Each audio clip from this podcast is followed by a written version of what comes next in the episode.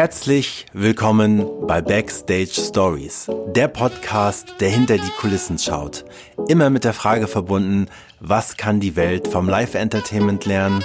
Mein Name ist Dreif Zimmermann und ich wünsche euch viel Spaß und gute Unterhaltung bei der heutigen Folge.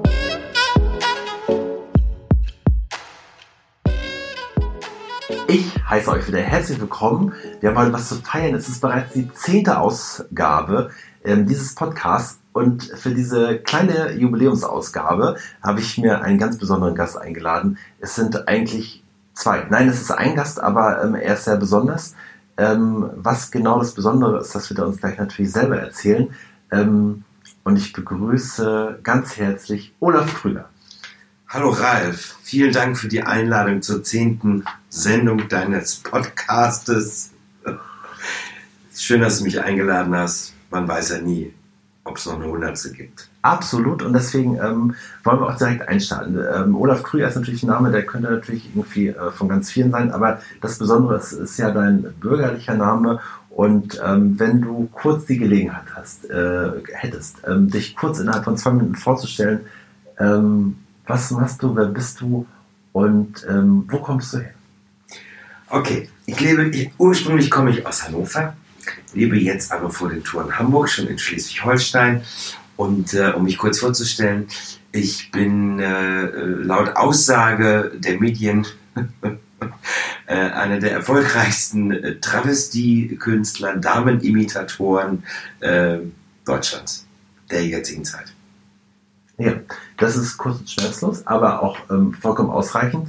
Ähm, genau, du bist äh, Travestie-Ikone, ich sagen, und natürlich ähm, großes Aushängeschild auch vom Schmidt-Theater in Hamburg. Äh, deswegen war es natürlich naheliegend, dich auch hierzu einzuladen, um äh, mal ein bisschen ähm, auch hinter die Maske zu schauen, was denn das Besondere an deiner Arbeit ist. Bevor wir das aber tun. Und die Leute abschalten, habe ich mir gedacht, mein Name ist auf der Bühne Elke Winter. Das haben wir jetzt gar nicht gesagt. Ja, das wär, jetzt wird es ja, spannend genau, das, für diesen Podcast. Ja, das wäre eigentlich auch deine Aufgabe gewesen. Aber okay, genau. Äh, Bühnenname ist Elke Winter. Und bevor wir so richtig äh, ins Eingemachte gehen, habe ich mir eine Frage für dich als kleines Warm-up überlegt, die da lautet, ähm, was macht für dich ein perfekter Tag aus?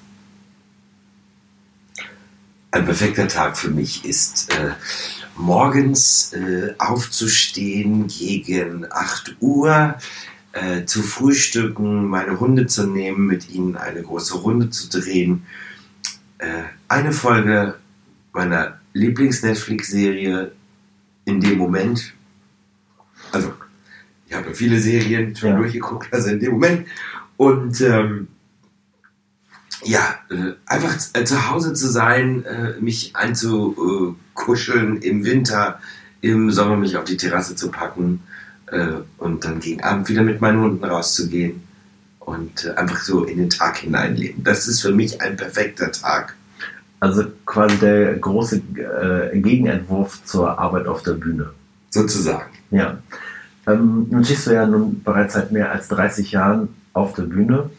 Ähm, deswegen würde ich ganz gerne noch mal einen Schritt äh, davor hingehen. Ähm, was, was, war denn so dein, ähm, war, war, diese Arbeit der Travestie oder der Damenimitation, was du ja ähm, so schön gesagt hast, ähm, aber was war dein Traumberuf als Kind? Ähm, was war der erste Wunsch, wo du gesagt hast, das würde ich gerne tun? Schauspieler. Ich wollte immer Schauspieler werden oder Sänger. Ja. So. Und das hat beides nicht geklappt. Na, das und deswegen habe ich diese Kunstfigur erschaffen, die komischerweise singen und schauspielern kann. Ja, ja, also klar, da findet sich irgendwie auch beides wieder. Ähm, dann nimm uns doch mal kurz äh, in die Anfänge deines Werdegangs. Ähm, wie, wie, hat sich das entwickelt und wie bist du, ähm, wie ist Ecke Winter entstanden?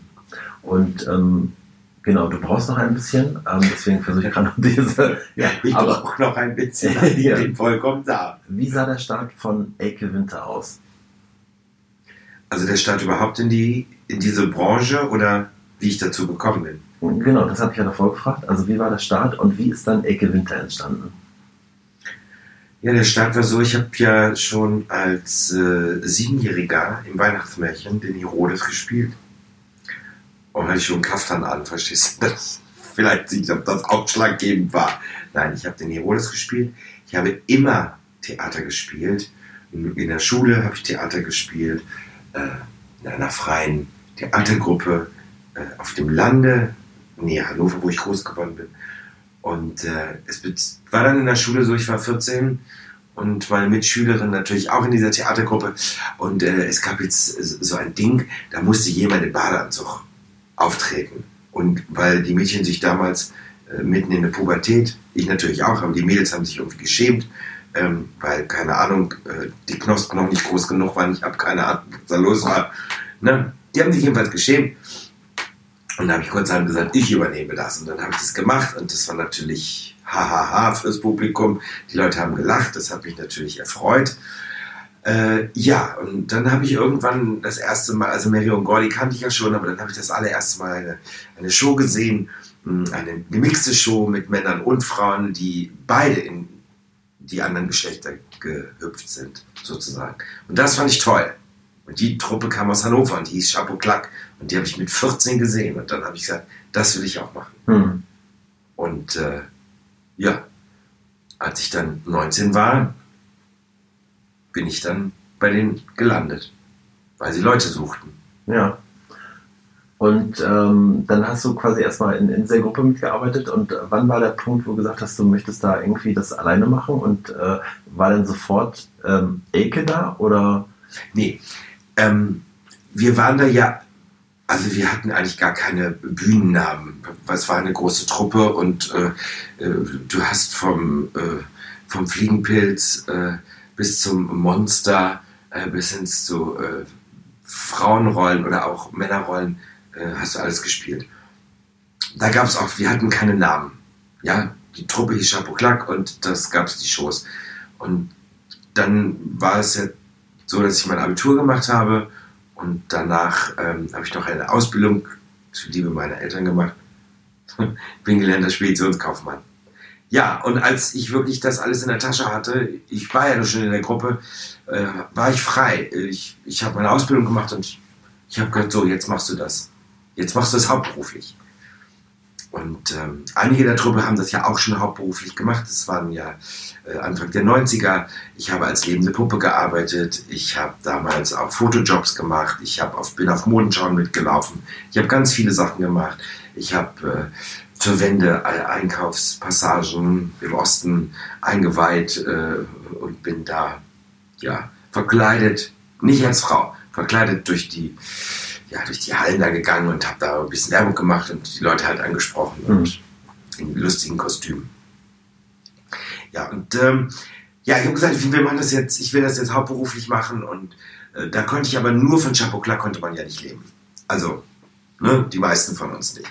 Also habe ich auch Moderationen auf Messen gemacht. Ich habe Autos präsentiert, ich habe Computer, ich habe Drucker präsentiert auf der Cebit, äh, all diesen ganzen Kram. Und dann wurde das immer mehr und immer mehr und immer mehr. Und irgendwann habe ich dann auch gesagt, ich muss jetzt meine eigene Figur erschaffen. Und dann habe ich Elke Winter erschaffen. Hm. War aber zehn Jahre in dieser Truppe. Ja. Also ich war zehn Jahre. Von 88 bis 98 war ich in dieser Truppe. Okay. Und das heißt, dieser, äh, also Elke Winter, der, der, der, ähm, die Produktion oder die, die quasi, das war ein Weg von über zehn Jahren, wenn ich dich jetzt äh, richtig verstanden habe.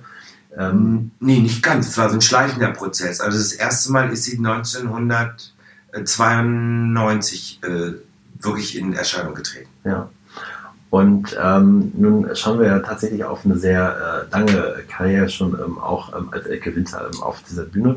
Wir haben nun auch selber schon viele ähm, ja, Produktionen und Shows zusammen gemacht. Und wie fühlt sich das so mit so einem Blick zurück an? Ähm, wie hat sich die, hat sich die ähm, Figur entwickelt? Natürlich hat sie sich entwickelt, aber ähm, wie ist so dein Gefühl, wenn du auf diese 30 Jahre zurückguckst? Ähm, ähm, ist Elke äh, mitgereift? Ähm, was ist so dein Gefühl dabei, wenn du das, äh, wenn du diesen Zeitstrahl so ein bisschen langlaufen würdest? Ja, also ich glaube, ich wäre nicht heute da, wo ich bin, wenn ich mich nicht weiterentwickelt habe. Und die Figur ist natürlich auch ein bisschen älter geworden, sie ist ein bisschen weiser geworden und äh, hat einfach auch äh, ein bisschen mehr sehr viel mehr Charakter bekommen als natürlich am Anfang ja. der Karriere. Auf jeden Fall. Also ich, ich, und ich sehe halt heute, äh, man ändert ja auch seinen sein Look irgendwie. Also ich habe angefangen, Elke war früher schwarzhaarig mit einem Pagenkopf. Also und äh, mittlerweile ist sie ja die Vollblondine mit äh, Plastic Surgeries und, äh, weißt du, von kleinen Brüsten jetzt ja zu etwas größeren. Ja. Ähm, äh, Gerade genau, eine, eine Entwicklung äh, spielt dabei eine große Rolle. Ähm, wie ist denn die Entwicklung von ähm, neuen Programmteilen oder von generell von neuen Programmen aus? Ähm, Gibt es da irgendwie so eine, ähm, so eine Art, wie du da rangehst? Das heißt, das ist immer irgendwie gleich oder ähm, hat sich das über die Jahre äh, auch entwickelt? Ähm, genau, lass uns da noch mal kurz äh, teilhaben, wie das bei dir aussieht. Naja, früher war es, es ist ja heute auch noch ein Potpourri äh, der guten Laune und der Gags und der, äh, der Geschichten. Früher habe ich einfach nur einen Gag nach dem anderen rausgebracht, so und mittlerweile, also seit langem ja schon, bastel ich mir ja irgendwelche Geschichten drumherum. Ja, und ähm,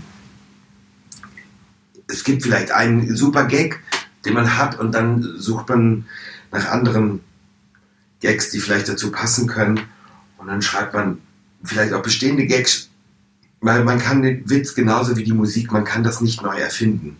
Man muss nur die Gags und die Pointen in die heutige Zeit übertragen. Das erstmal grundsätzlich.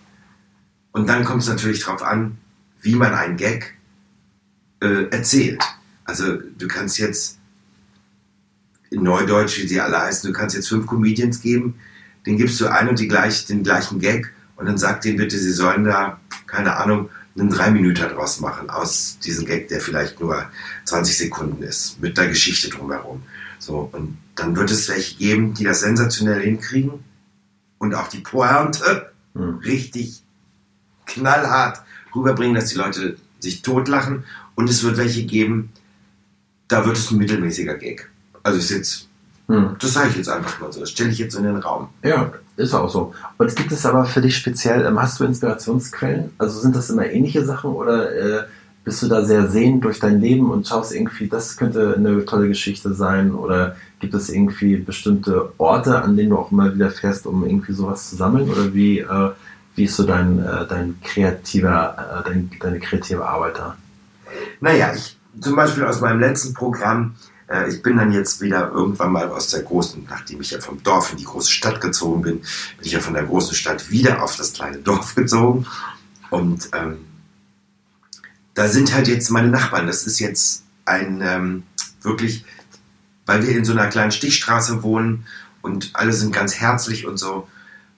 Es sind natürlich nicht die Nachbarn, die ich jetzt widerspiegle, sondern es sind Menschen aus meinem Umkreis, die ich dann zu meinen Nachbarn mache, sage ich jetzt mal. Ja. Und daraus bastel ich mir dann eine Geschichte. Oder es kommt irgendwas ganz aktuell, ganz brandheiß.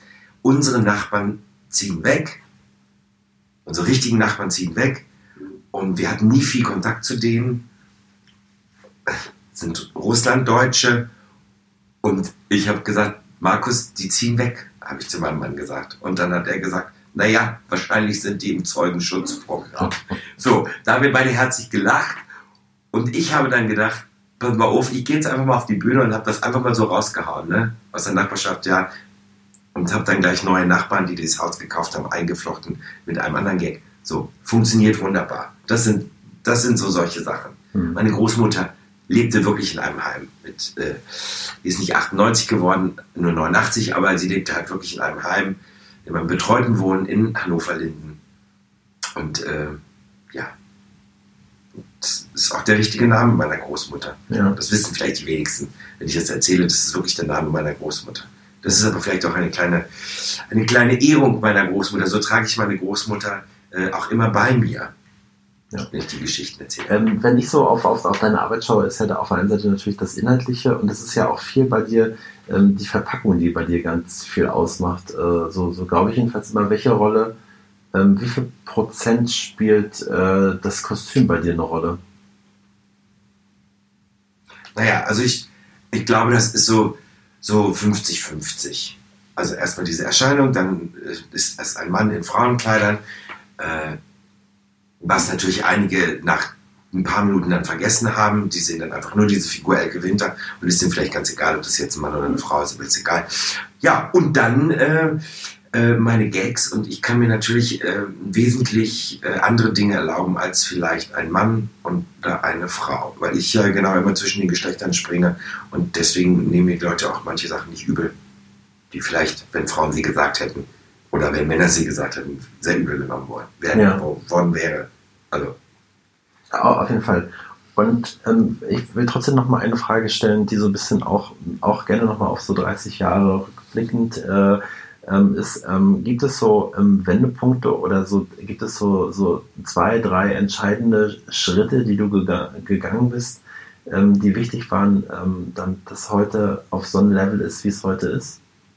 Ja, das war sozusagen nach, nach zwölf Jahren. Roundabout. Ja, es waren genauso zwölf Jahre. Ähm, ich habe dann zwei Jahre lang in einem Varieté gearbeitet als Host.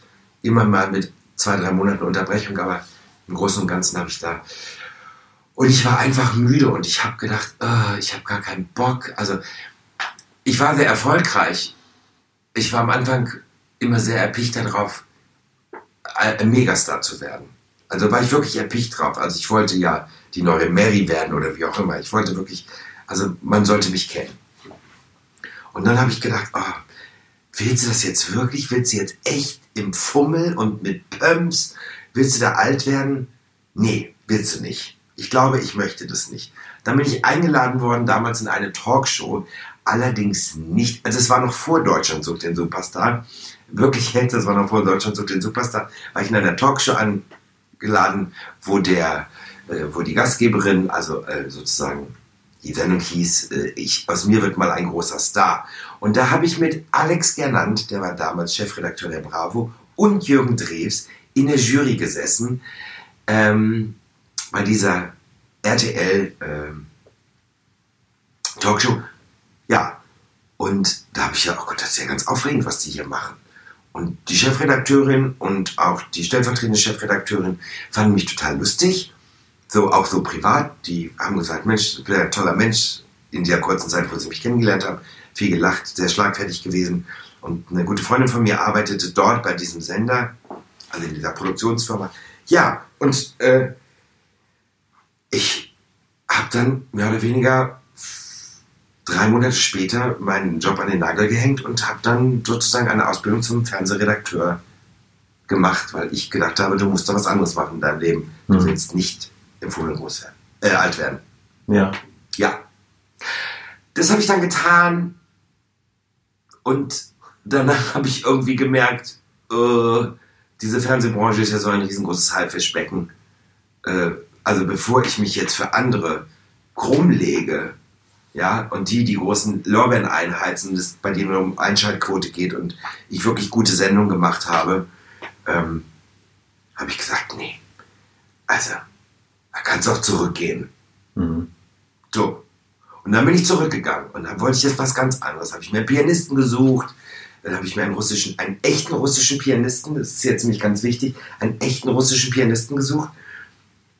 Und dann war es halt so, unabhängig, wir kannten uns nicht voneinander, machten jetzt Emmy und Wilnowski, Freunde jetzt mittlerweile von mir, machten fast das Gleiche Mhm. obwohl wir uns nie über den Weg gelaufen sind. Gut, also habe ich eine kleine andere Richtung mit meinem Pianisten dann so eingeschlagen. Ähm, und dann habe ich gesehen, es lief, weil ich nicht mehr so angespannt war. Mhm. Weil ich immer gedacht habe, oh, du kannst ja zurück zum Fernsehen gehen, wenn alle Stricke reißen. Und ich war, glaube ich, wesentlich lockerer und war ein bisschen entspannter auf der Bühne. Ja. Und bin einfach rausgegangen, habe meinen Scheiß gemacht. Mein Scheiß hört sich aber ein bisschen komisch an. Ein bisschen, aber alles gut. Nein, ich bin rausgegangen und habe einfach Spaß gehabt auf der Bühne. Ich habe das gemacht, wozu ich Bock hatte, Mhm. ohne mir großartig vorher was zu überlegen. Ja. Und ich glaube, dadurch ist auch meine Art der Schlagfertigkeit und der Situationskomik und der Stand-up-Geschichte gekommen. Ja, ich habe mir tatsächlich gerade Schlagfertigkeit nochmal aufgeschrieben. Ähm, wie schätzt du das ein? Ist das etwas, was ähm, draußen fernab der Bühne ähm, vielen Leuten fehlt? Ähm, spielt, das, äh, spielt das überhaupt noch so eine große Rolle? Ähm, weil das hat man ja ganz oft, wenn man so mit Leuten ähm, spricht, die auch in deinem Programm drin waren. Ach, der Olaf oder die Elke, die ist so, ähm, so herrlich schlagfertig. Wie schätzt du das ein? Und gibt es vielleicht etwas ähm, als Tipp, ähm, wie man darin besser werden kann? Huh, ja, das ist, ähm, ja, also ich sage mal, dass auch viel davon einem in die Wiege gelegt worden ist. Also, oder man muss auch viel beobachten können im Leben. Und es gibt ja, also ich bin ja auf lustige Art und Weise schlagfertig. Äh, ich habe, vielleicht habe ich mich privat etwas zurückgenommen, um noch schlagfertiger dann auf der Bühne zu sein. Weil ich, also es gab ja auch Zeiten in meinem Leben, wo Freunde gesagt haben, oh jetzt bitte, sei doch mal bitte normal und kommentiere doch nicht alles mit einem Gag oder mit irgendeiner, ja, mit einer Schlagfertigkeit oder gib doch nicht immer deinen Senf dazu. So. Und diese Schlagfertigkeit, ich weiß nicht, ob man das lernen kann. Man muss da ja auch ganz, ganz viel Gefühl haben, dass man den anderen auch wirklich nicht, nicht verletzt. Mhm. Man muss ganz genau wissen, wie weit man gehen kann. Ja, man, wenn man schlagfertig ist, weil man, weil ein Zwischenruf von irgendjemandem kommt, dann haust du dem einem um die Ohren. Und wenn er dann drauf kontert und haut dir wieder einen um die Ohren, dann kann es ein sehr lustiger Schlagabtausch werden. Aber ich kann ja nicht die ganze Zeit drei Sätze oder drei Gags auf Kosten eines Gastes machen. Vor allem, wenn er nicht selber schlagfertig ist. Ja. Also das ist so, das muss man so abwägen. Das kann man, ich glaube, das kann man, Schlagfertigkeit kann man, glaube ich, gar nicht so, so lernen. Oder man guckt halt viel, oder man guckt halt viel Serien oder man guckt halt viel Filme und mhm. ähm, guckt, wie das äh, andere Leute machen. Ja, ja klar. Ist, ich weiß es nicht. Ja, na, es ist, es ist, genau, es ist einfach ja nochmal. Es ist vielleicht eine Gabe. Ja, schon auch ein Talent, auf jeden Fall. Ähm, jetzt haben wir ganz viel zurückgeschaut. Ähm, ich würde ganz gern ein, einen Blick mal in die Kristallkugel mit dir wagen und dich fragen, ähm, was deine Meinung ist, wie sieht denn die Zukunft der Live-Unterhaltung aus? Ähm, jetzt noch nicht mal so speziell auf das äh, Genre Travestie, Varieté, Mixshow, sondern tatsächlich so äh, generell betrachtet, ähm, was denkst du, wie wird sich das noch verändern oder wo, wo geht die Reise dahin? Ich glaube, die Reise wird sich insofern verändern, dass es wieder zurückgeht. Ähm das, jetzt ist dieser Punkt angekommen, wir amüsieren uns zu Hause, wir gucken uns Comedy-Serien, Comedy-Shows im Fernsehen an, wir gucken uns das äh, bei Streaming-Diensten an, wir gucken es bei YouTube an und so. Aber ich hoffe, dass irgendwann mal wieder so ein Wandel kommen wird, dass die Leute sagen, nee, obwohl das kann man ja nicht sagen, die Theater sind ja auch voll und ja. auch Tourneen sind voll. Ähm, Worauf willst du jetzt hinaus? Glaubst du, dass, dass, dass man, dass, dass ich nur noch die, das, mein, mein Telefon äh, äh, in irgendeinen Raum stellen muss, äh, ich vor meinem Kamera rumhüpfe und die Leute gucken sich Nein, nein, also das hat so, so, so, so, so beides. Ne? Also, also ein bisschen gesellschaftstechnisch natürlich auch ähm, wie ähm, ist der Zustrom so in die Theater und natürlich, ich meine, über Technik müssen wir uns nicht unterhalten. Da wird es sowieso äh, vieles wahrscheinlich geben, was sich äh, wieder, äh, was neu entstehen wird. Ähm, vielleicht wird Elke Wind auch irgendwann mal in einer 3D-Hologrammshow ja. zu sehen sein. Keine Ahnung. Fünfmal, äh, meine Frage, meine Frage resultierte tatsächlich eher oder geht eher in die Richtung, ähm, ist das Theater vielleicht auch wieder dazu da, um in einer immer technischen und digitaleren Welt die Leute auch wieder mehr zusammenzubringen. Und deswegen gehen sie dahin, um sich dann zwei Stunden von Ecke Winter einmal durch die Mangel äh, zu drehen zu lassen. Also ne, es geht eher so darum, wie, also du hast schon recht, Theater sind voll, aber gibt es vielleicht etwas, wo du sagst, ähm, ähm, hast ja eben auch schon zum Teil beantwortet, dass du, äh, dass es ein, äh, etwas gibt, wo du glaubst, dass es sich hintendieren wird. So. Hm. Ja, das ist jetzt echt eine sehr schwierige Frage. Es hat auch nie einer gesagt, dass das hier heute leicht wird. Also ganz ehrlich. Achso, ich dachte, das wäre so eine leichte Unterhaltungssendung, wo ich jetzt hier heute bin. Hier, diesen leichter Podcast. Das ist ja schon schwere Kost. Nein, ich. Ich glaube, ich. Es wird einfach. Es wird einfach weitergehen. Es werden sich jetzt einfach nur wieder die Themen werden sich jetzt irgendwie äh, der Gesellschaft halt anpassen. Aber es wird alles. Mh, hm, ja, vielleicht geht es auch wieder, es wäre ja schön, es wäre ja zu wünschen, wenn es ein bisschen rückschrittig wieder wäre. Also wir müssen ja nicht im Varieté-Bereich, wir müssen jetzt ja nicht den fünffachen Salto springen. Ja. Also es muss ja immer höher, schneller, weiter. Es muss alles noch äh, äh besser werden. Also äh, es muss, um eine Sensation oder um heute um irgendwelche Sachen zu machen, musst du ja irgendwas tun, was entweder total abgefahren ist oder äh, du musst solche Skandale machen, damit die Leute äh, extra ins Theater kommen. Ich, ich, kann dir das nicht sagen. Ich, ich weiß es einfach nicht. Es muss immer spektakulärer werden und wir sollten uns vielleicht mal ein bisschen mehr wieder auf das Wesentliche besinnen. Sich einfach da mal hinzusetzen, um mal den Alltag zu vergessen und jetzt äh, nicht sagen, oh Gott, jetzt, jetzt hat die aber falsch gesungen, die Sängerin, jetzt habe ich hier 150 Euro für eine Karte ausgegeben. Das schreibe ich gleich ins Gästebuch. Sondern einfach mal, einfach mal da reingehen, abschalten, mal wirklich alles vergessen und nicht äh, die Probleme immer gleich mitzubringen und nicht immer alles auf die Goldwaage legen, sondern sich einfach mal amüsieren und sich treiben lassen. Du darfst ja heute über gar nichts mehr Witze machen. Das regt mich am meisten auf. Ja. Ähm, nächste Frage. Ähm, Gibt es für dich einen Unterschied, ob du ähm, dein Solo spielst oder ob du zusammen ähm, quasi als Moderator in einer Mixshow spielst, um auch andere äh, Künstler noch einen Teppich zu legen? Ähm, wie unterscheidet sich das für dich? Ähm, magst du beides gleich gerne und wie unterscheidet sich das so für dich auch als Elke? Nein, ich mag beides gleich gerne. Einmal äh, stehe ich im Mittelpunkt für zwei Stunden, weil es ist meine Show. Und wenn ich dann mit den anderen zusammenarbeite, dann freue ich mich halt, dann bin ich halt nicht alleine. Und dann, dann sehe ich Kollegen oder vielleicht auch neue Künstler, was mir natürlich manchmal auch irgendwelche Inspirationen ruhig gibt, kann ja. man ja ruhig mal sagen. Ähm, ich meine, ich kenne so viele Zauberkünstler mittlerweile, also ich könnte vielleicht auch mal äh, zehn Minuten über Zauberkünstler bringen oder über oder wie auch immer. Also, also sowas äh, könnte man ja mal machen. Ähm, ich versuche mich, äh, ich versuche mich auch meinen Kollegen ein bisschen anzupassen. Also das heißt, ihnen wirklich einen schönen Teppich zu bereiten ähm, und ähm, vielleicht nicht, wenn ich mit anderen Comedians arbeite, hört sich jetzt ganz komisch an, ne? vielleicht nicht 150 Prozent zu geben, um denen halt auch noch eine Fläche zu bieten. Ja. Aber ich finde, man kann das auch immer nicht vergleichen. Der hat verschiedene Energien natürlich, aber es ist trotzdem einfach mal spannend, wie das äh, ja, aus Sicht von dir Das Publikum sagt ja immer, ja, die war super, die hat so viele tolle Witze gemacht. Der Comedian, naja, der war nicht ganz so komisch. Ja, aber der hat vielleicht ganz andere Themen ja. behandelt. Und ich selber, ich selber habe mich totgelacht. Ich fand ihn witzig. Also das ist ja Gott sei Dank, was ich ja mittlerweile auch beurteilen kann. Mich muss jemand unterhalten und keinen großen Namen tragen. Ja. Ähm, nun hast du ja gerade, ist noch gar nicht so lange her, ähm, das erste Mal dich äh, selber so ein bisschen von der Bühne herunter bewegt und hast das erste Mal Regie geführt ähm, für ein neues Programm.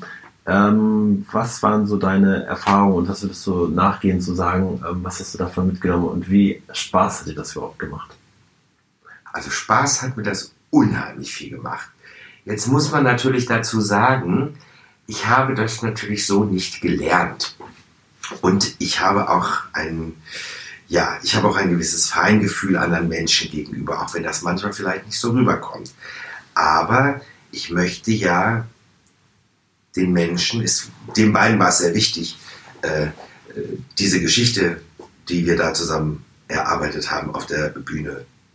Also ich glaube nochmal ganz wichtig, also wir reden über das Programm äh, von Tantu und Romanho ähm, was den Titel ähm, trägt ähm, Beste Freunde. Beste Freunde, ähm, wo ähm, Olaf AK, ähm, Elke Winter ähm, Regie geführt hat. Genau, äh, genau, um das Programm reden Genau, äh, darum geht es. Und sie hatten ja eine gewisse Vorstellung und ich habe sie einfach nur, ich habe darüber geguckt, ich habe sie geleitet, ich habe was mit ihnen erarbeitet, ich habe gesagt, wie ich das sehe als Endverbraucher und nicht als Dramaturg und Regisseur. Hm. Ja, ähm, sondern ich wollte mich auch von denen unterhalten fühlen und ich habe sie einfach, ich habe sie auch gelassen und ich habe sie auch laufen lassen. Es war jetzt ja nur noch kein, äh, kein fester Text, also es war schon ein fester Text, aber es war ja jetzt nicht Romeo und Julia, was man neu inszenieren sollte. Und ähm, ich glaube, ich war sehr ruhig in meiner Arbeit und auch als Regisseur. Ja. Also ich habe jetzt nicht großartig da auf den Tisch gehauen oder ich habe lediglich mal gesagt, das würde ich weglassen oder das funktioniert so nicht, wie ihr das macht. Entweder müsst ihr das jetzt anders machen, ich gebe euch das jetzt an die Hand, guckt, ob ihr das möchtet, ob ihr das könnt, ob sonst fällt es einfach raus. Hm. Lehrt einen das so ein bisschen auch, wenn man selber Künstler ist, ähm, auch bei seinen eigenen Sachen immer mal wieder so ein bisschen von draußen da drauf zu schauen? Schön wär's. Ich finde mich ganz furchtbar, wenn ich Videos von mir sehe. Dann denke ich, oh Gott, was tippelt denn die Alte da immer von rechts nach links, von oben nach unten? Was macht sie denn jetzt wieder mit ihren Haaren? Was zuppelt sie denn da drin rum? Ähm, ich weiß vielleicht, wie es sein muss, aber ich selber setze das wahrscheinlich gar nicht um. Ich bräuchte vielleicht auch mal jemanden, der einfach mal über meine Arbeit drüber guckt. Also jetzt nicht über, vielleicht wenn ich ein neues Programm mache, einfach mal drüber guckt und mal so ein bisschen Staging macht und sagt, beruhig dich doch mal, bleib doch da mal bitte mal zwei Minuten stehen, wenn du das erzählst und renn nicht immer von rechts nach links. Ich weiß, eigentlich weiß ich ja, was ich, ähm, nee, ich muss eigentlich gar nichts besser machen, weil äh, sonst wäre ich ja heute nicht da, wo ich bin. Ja. Das ist ja auch meine Figur. Ja. Na ja, gut, aber es ist ja auch so ein bisschen, äh, ich, ich glaube einfach auch deine große Stärke, ne? Also so einfach auch mit äh, unvorhergesehenen Dingen auch umzugehen, oder? Also gibt es da irgendwie so ein Geheimrezept? Also jetzt mal, ähm, ohne jetzt schon auf diese Regiearbeit wegzugehen, aber ist ja gerade jetzt nochmal das andere Thema, aber ähm, ähm, gibt es da etwas, was erstaunlich gut funktioniert, wenn zum Beispiel aus dem Publikum jemand reinruft und das nicht so mitnimmt, ähm, was du gerade gesagt hast oder getan hast? Wie, jetzt, wie meinst du jetzt nicht so mitnimmt? Na, wenn, also wenn, wenn zum Beispiel jemand äh, reinruft oder so und ähm, ähm, wenn etwas äh, passiert, was sich aus seiner Rolle rausbringt. So meine ich das. Es bringt mich irgendwie nicht raus. Es bringt, kann mich nicht raus. Das spornt sich eigentlich eher an, oder? Ja, na, sicherlich, das spornt mich an. Es kommt auf die Qualität der Aussage drauf an. Also, bestes Beispiel, gestern Abend ähm, in dem Programm, wo wir äh, zusammen auch hier gespielt haben, hat dir, das kann man jetzt einfach mal so sagen, hat dir eine ältere Dame einen Stinkefinger gezeigt. Ne? So. Das fand ich übrigens sehr lustig fand. Ja, genau. Also du fandest das lustig, aber ich glaube, dass es ganz, also viele andere Kollegen gegeben hätte, die äh, wahrscheinlich nicht so cool reagiert hätten wie du. Ja, aber das liegt wahrscheinlich daran, weil ich mich ja selber nicht ernst nehme. Also ich nehme, ich meine, ich nehme meine Arbeit schon sehr ernst, aber ich nehme mich selber ja nicht ernst. Und ich meine, wer, wer über zwei Stunden oder über äh, in diesen zwei Stunden 30 Minuten damit beschäftigt ist, auszuteilen, der muss auch was einstecken können. So.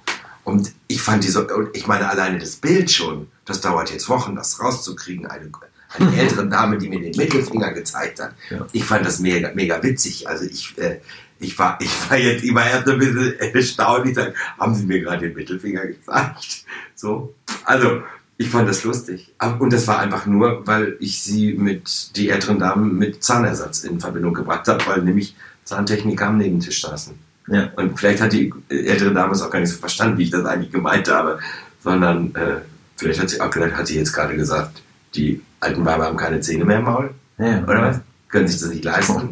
Gassenpatient? Ich weiß es nicht. Ja, irgendwie sowas wird es gewesen sein.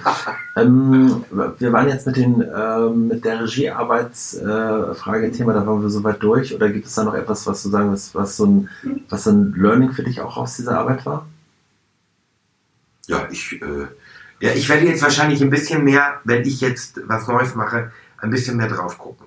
Das Schöne ist ja, dass ich ja eigentlich schon wieder eine klitzekleine neue Sache habe, ähm, dass ich ja mit einer Kollegin, mit einer Sängerin auf Tournee gehe und ähm, sie sensationell singen kann, äh, äh, sie eine mega Ausstrahlung hat auf der Bühne, äh, aber ich glaube, so im Duo noch nie so gearbeitet hat und es wird ja auch darum gehen, dass wir ein bisschen Worte miteinander sprechen und Hm. uns ein bisschen gegenseitig auf der Bühne anmachen.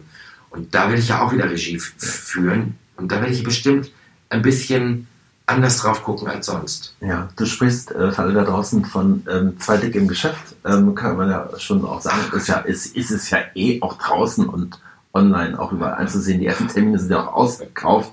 Ähm, zwei Dick im Geschäft mit Wanda K. Ähm, startet wann? Am 1. Februar offiziell 1. Februar offiziell. Ähm, als Premiere. ja. Und ähm, Vor Premiere in Südafrika. Man glaubt es kaum. ja, weil gut, wer es kann, äh, kann auch. Wer es kann, der kann's. Ähm, das ist ja auch einfach so.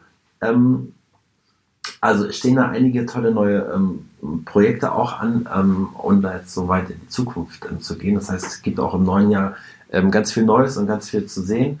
Ähm, ich habe noch zwei andere Fragen, die ich unbedingt loswerden möchte. Ähm, die eine ist, wenn du jetzt auch so aus 30 Jahren Erfahrung und ähm, auf deine Karriere schaust, und, und das ist einmal so eine meiner Lieblingsfragen tatsächlich an meinen Gästen. Ähm, was würdest du jungen Menschen raten, wenn sie einen ähnlichen Weg gehen wollen, den du gegangen bist? Was würdest du ihnen mit auf den Weg geben? Es wird ganz, ganz hart und steinig. Dieser Weg wird kein leichter sein. Ja. Nein, also ich würde mal sagen, mit, äh, mit gutem Talent und mit Durchhaltevermögen und nicht zu sehr mit Verbissenheit, um den Erfolg um jeden Preis zu wollen, weil das ist echt ein Erfolgskiller, sondern sich auch ein bisschen treiben zu lassen, dann kann das, dann kann das was werden. Mhm. Und ganz wichtig, seine eigene persönlich. Du gehst jetzt nicht vom Schauspieler so, so aus, der feste Rollen spielen will, sondern du gehst jetzt von meiner Branche aus, ne? Travestie oder Comedian oder meinst du das Ja, überhaupt ja, so? ja, generell sich auf die Bühne hinzustellen, um äh, andere zu Um unterhalten. eigene Sachen aber auch ja, zu genau, machen, ja. eigene Sachen, genau. Ja, also äh, es gibt ja unheimlich viele und äh, ich finde auch, es gibt sehr, sehr große Talente ähm, und es gibt welche, die äh, zu Unrecht gehypt werden. Ähm, du musst einfach ein Profil haben, finde ich. Du musst ein Profil auf der Bühne haben und du musst das vielleicht machen, was andere nicht gerade machen. So. Also, der Konflikt Mann und Frau wird immer sein, aber Mhm. den Konflikt Mann und Frau machen tausend andere Leute auch. Ja. Ich meine, ist ja auch so, dass ich das in meinem Programm habe. Also einfach sich selbst treu zu bleiben, authentisch, authentisch zu sein, das ist das Wichtigste, authentisch zu sein und nicht eine Rolle zu spielen, sagt derjenige, der eine Rolle spielt. Ne? ja, super. Aber Aber es ist ja ganz viel Persönlichkeit in dieser Rolle von mir drin. Absolut. Ähm, ich habe mir für dich heute tatsächlich noch, weil wir ja auch irgendwie ein kleines, was denn? Eine ganz schlimme Frage kommt Ja. jetzt. Nee, die ist total super. Die wird dich aber herausfordern, das heißt Oh. jetzt schon. Ähm, und zwar ist sie von dem her toll, weil ich habe sie mir vorhin gerade überlegt und ähm, vielleicht ist das auch, ähm, vielleicht äh, ähm, findet diese Frage auch tatsächlich in Südafrika statt, weil das ein schöner Ort dafür wäre. Also, die Frage lautet, wenn du unter allen Menschen auf der Welt ähm, jemanden für ein Abendessen aussuchen könntest, dann wäre das wer? Ja, man muss ja nicht immer die gleichen Fragen stellen äh, um die Arbeit um, rund um die Bühne und Unterhaltung und Witze. So deswegen einfach mal so ein sehr konträrer Punkt, äh, vielleicht auch privat. Ähm, also wenn du wirklich aus allen, aus allen dieser Welt jemanden aussuchen könntest. Es kann auch jemand sein, den du total doof findest äh, und den, den du dann in diesem Abendessen endlich mal sagen könntest, was du wirklich, wirklich von ihm hältst.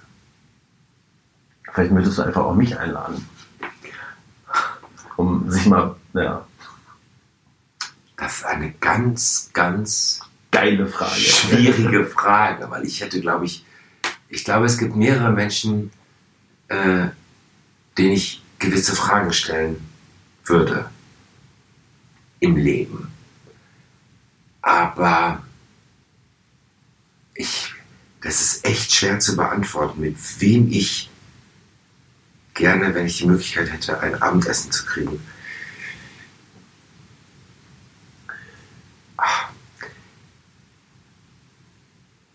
Kann, kann, ich, kann ich nicht Schieben? mit fünf Leuten essen gehen? Okay, drei. Machen wir drei. Drei Leute? Drei Leute, aber für dasselbe Budget wie mit einer. Also das wird wahrscheinlich dann nur ein Salat werden. Aber Das ist mir okay. doch scheißegal, Genau. was die zu fressen Okay, haben. Hauptsache ich sitze mit denen an einem Tisch und Okay. ich kann mit denen sprechen. Ja. Ehrlich gesagt, jetzt pass auf, jetzt kommt's. Dann würde ich sagen, Frau Merkel, Herr Putin und Herr Trump. Ich glaube, mit den dreien würde ich dann zu Amt essen Ja. und würde ihnen mal meine Meinung über diese Welt oder die Reflexion, die ich wahrnehme, Okay, Zusatzfrage dazu. Würdest du das als Olaf machen oder als Elke? nee, das würde ich als Olaf machen. Okay, alles klar. Aber das ist eine tolle, also wie gesagt, ähm, hast du ja natürlich jetzt aus der Frage einer Person jetzt drei rausgemacht, aber das kann ja ähm, äh, gestatte ich dir jetzt mal zum Jubiläum. Ich habe vielleicht Angst gehabt, dass ich vielleicht einen Shitstorm ernte, wenn ich sage, ich möchte mit Herrn Trump essen gehen. Ja, aber nein, nein, das ist ja. Das ist Gucken, wie lange die Mutti überhaupt noch macht, ne? Also, nee, aber äh, nee, nichtsdestotrotz, ich möchte mich, ich möchte mich echt mit den Führern der Welt einfach mal zusammensetzen und ich möchte einfach mal deren Meinung und die Wahrnehmung, die sie eigentlich von Menschen oder von der Welt haben, möchte ich einfach mal wirklich in einem ernsten Gespräch Ja. äh, erfahren. Ähm, ja, vielen Dank für diese ähm, ähm, offene und ehrliche ähm, Antwort. Ähm, ich würde tatsächlich noch eine Frage ähm, zusätzlich stellen, die mir gerade noch eingefallen ist, nicht wegen den drei Herrschaften. Ähm, einer, äh, du bist ja ähm, tatsächlich von der Schmidt-Mitternachtsshow auch wirklich einer der Köpfe der letzten Jahre. Und diese ähm, Art, äh, um Mitternacht zu spielen, ist ja auch nochmal irgendwie sehr besonders. Klar, es ist ähm, am Ort, wo das stattfindet, ähm, Reeperbahn ähm, um 24 Uhr, da brodelt das Leben, da ist ähm, ja auch der richtige Ort dafür. Wie fühlt sich das für dich an? Ist das anders, als wenn man um 20 Uhr spielt? Ja, ich bin älter geworden. Ich bin abends immer müde. Nein, ich habe. äh, es ist für mich immer eine. Äh, es ist für mich immer so eine kleine, kleine Herausforderung, weil äh, wenn man sich wirklich an. Man denkt ja immer, wir gehen alle spät ins Bett und wir essen bis spät in die Nacht und wir saufen. Äh, das ist eine Zeit lang, liebe, liebe Kinder oder liebe Jugendliche, die vielleicht irgendwann mal sagen, ich möchte auch ein Weltstar werden. Ich kann nur eins sagen, es ist alles nicht so, wie es ist. Bis 30 ist alles schön. Aber dann fängt es an, dass es dann manchmal auch ermüdend wirken kann. Ähm, naja, da ich ja vorwiegend immer um 20 Uhr spiele und das vielleicht bis 22, 30, ist natürlich diese Mitternacht schon um 24 Uhr. Ja, es, man wird ja auch nicht jünger. Es strengt einen schon ein bisschen an, aber das neue Konzept ist halt einfach, da muss man einfach hellwach sein. Ja. Also, und ich mache es gerne. Das Und es ist eine, es ist eine Herausforderung, dieses neue Konzept. Nämlich zu zweit zu moderieren und dann noch eine Assistentin zu haben, die ebenfalls äh, mitmoderiert.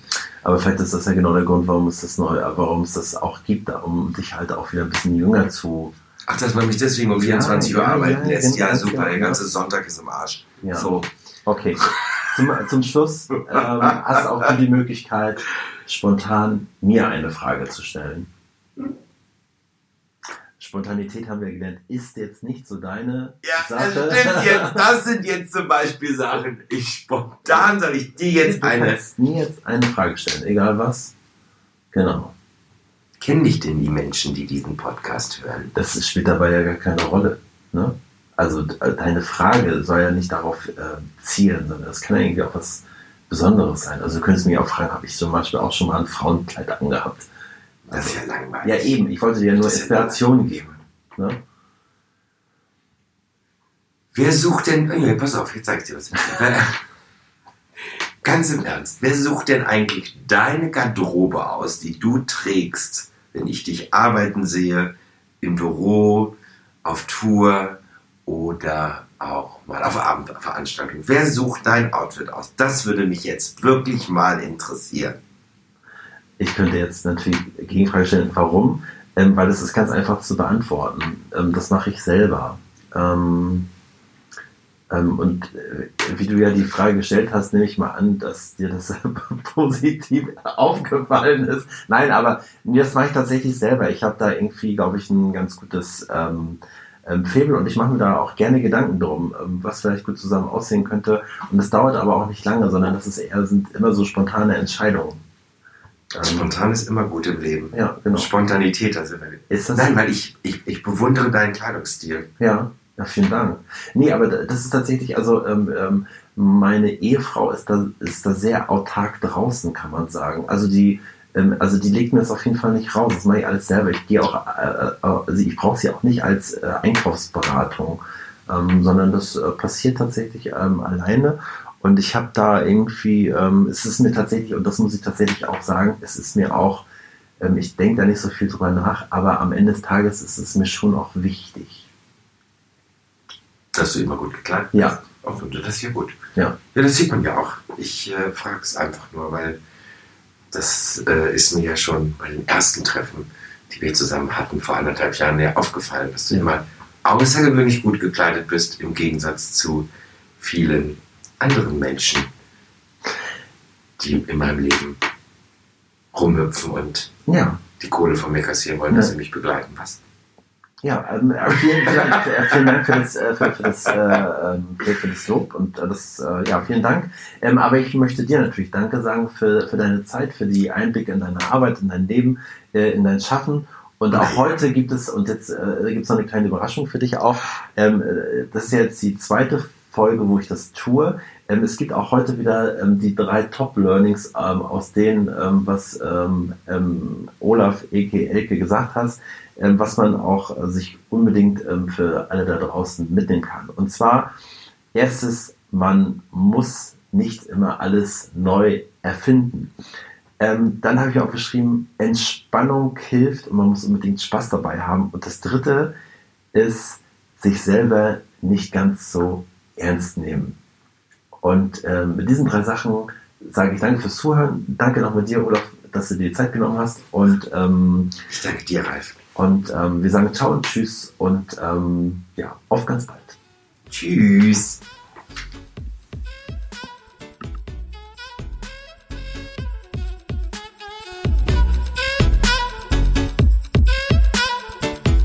Das war sie, die heutige Folge und ich möchte mich herzlich bedanken bei euch für euer Zuhören und gleichzeitig euch einladen für kommende Woche, wenn es wieder heißt Entertain Your Life. Und bis dahin sage ich Ciao und Tschüss aus Hamburg, euer Ralf Zimmermann.